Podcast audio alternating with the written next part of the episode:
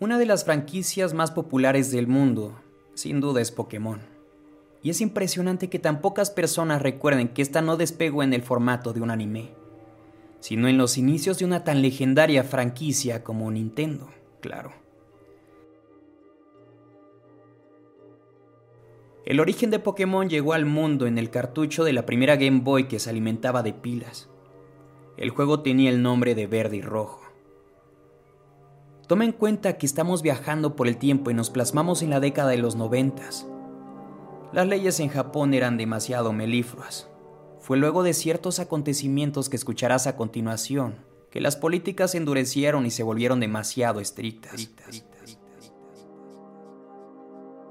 Con los juegos de video se hacían muchos experimentos para medir nuestro entusiasmo.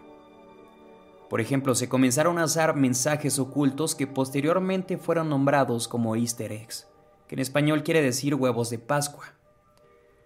Esto consistía en agregar cosas curiosas al videojuego, cosas llamativas que en la mayoría de ocasiones no iba de la mano con la temática del juego.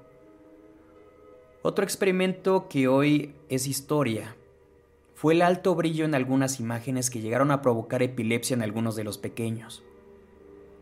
Pero en definitiva, la infamia más oscura en los archivos de Nintendo fue lo que sucedió con el juego verde y rojo. Posiblemente resulte para muchos el más aterrador experimento de marketing que existió. La primera Game Boy fue un rotundo éxito. Su público principal eran niños de 7 a 13 años. Las ventas no paraban y el nuevo mundo Pokémon se hacía cada día todavía más masivo que el anterior. Aquellos programadores de Pokémon estaban fascinados con un joven de nombre Hideo Kojima. Ese tipo trabajaba en Konami, la competencia directa de Nintendo, y en su juego Snatcher habían innovado con el experimento de este joven. Añadir cosas curiosas, cosas interesantes, realmente habían revolucionado la industria de los videojuegos porque a partir de este descubrimiento todo mundo quería implementar los easter eggs en sus videojuegos. Los programadores de Nintendo pensaban que se le podía sacar todavía más jugo a este experimento. Intentaron llevar las cosas a otro nivel.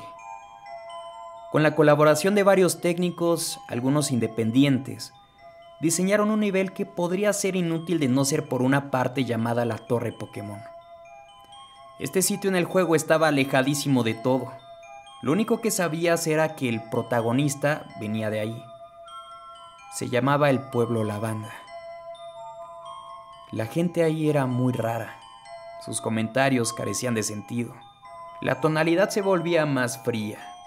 El sitio provocaba una sensación negativa por alguna extraña razón. Se dice que esa era la intención de los programadores, hacer que los jugadores sintieran emociones peligrosamente cercanas al miedo en el pueblo lavanda. Coqueteaban con el terror, y todo lo hacían con el único fin de saber qué pasaría si pongo esto. Querían saber a ver qué pasa si pongo aquello. En aquella época no habían leyes de protección al consumidor, así que se daban la libertad de crear lo que se les viniera a la cabeza. El problema se hizo presente cuando muchos niños en Japón comenzaron a reportar cambios de humor, irritabilidad, apnea del sueño, incluso algunos otros sangrado por la nariz.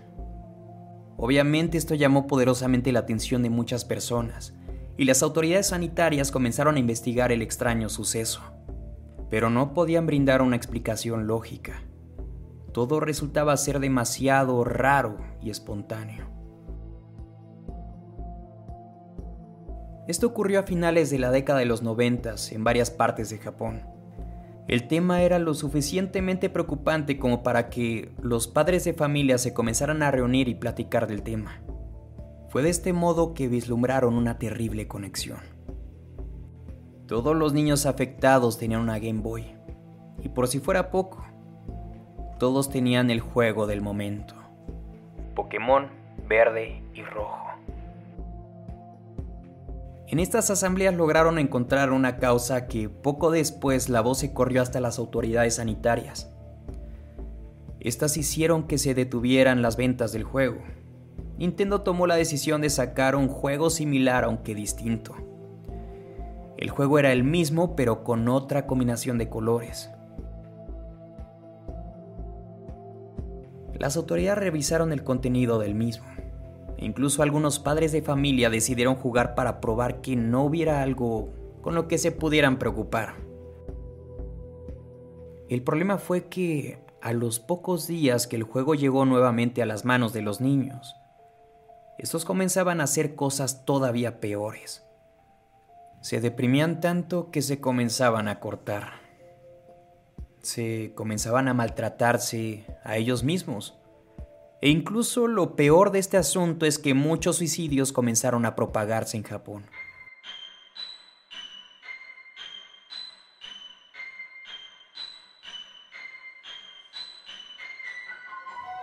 Entre estos niños comenzaron a haber suicidios, suicidios en masa. Y la razón es mucho más siniestra de todo lo que te he contado hasta ahora. La relación que había entre todos estos niños que de manera absurda se quitaron la vida era que en el juego de la Game Boy había un último save. Es decir, habían guardado su proceso en el mismo pueblo alejado en el cartucho al prender el Game Boy y ponerse a jugar aparecían todos en el mismo pueblo la banda. Nintendo había crecido bastante y se supo defender bastante bien. Pero las investigaciones frustraron a las personas que intentaban llegar al fondo de todo esto. Un grupo de desinteresados expertos no tardaron en encontrar cuál era el problema. En esta zona del videojuego había una música bastante misteriosa. Esas subidas y bajadas de decibeles provocaban migraña a los adultos. Si este era el resultado en adultos saludables, podrán imaginar lo que esto hacía a un niño de tan solo 6 años de edad. Resulta ser que la música, aparte de misteriosa y tétrica, era bastante depresiva. No tenía sentido que esto estuviera en un juego para niños, Nintendo nuevamente tuvo que pausar sus ventas y retirar el videojuego de los anaqueles. La música del pueblo lavanda en las nuevas versiones dejó de existir. Y fue así que se originó uno de los experimentos más siniestros de Nintendo. Un experimento que aunque resulte difícil de creer, sucedió en este plano de la vida real.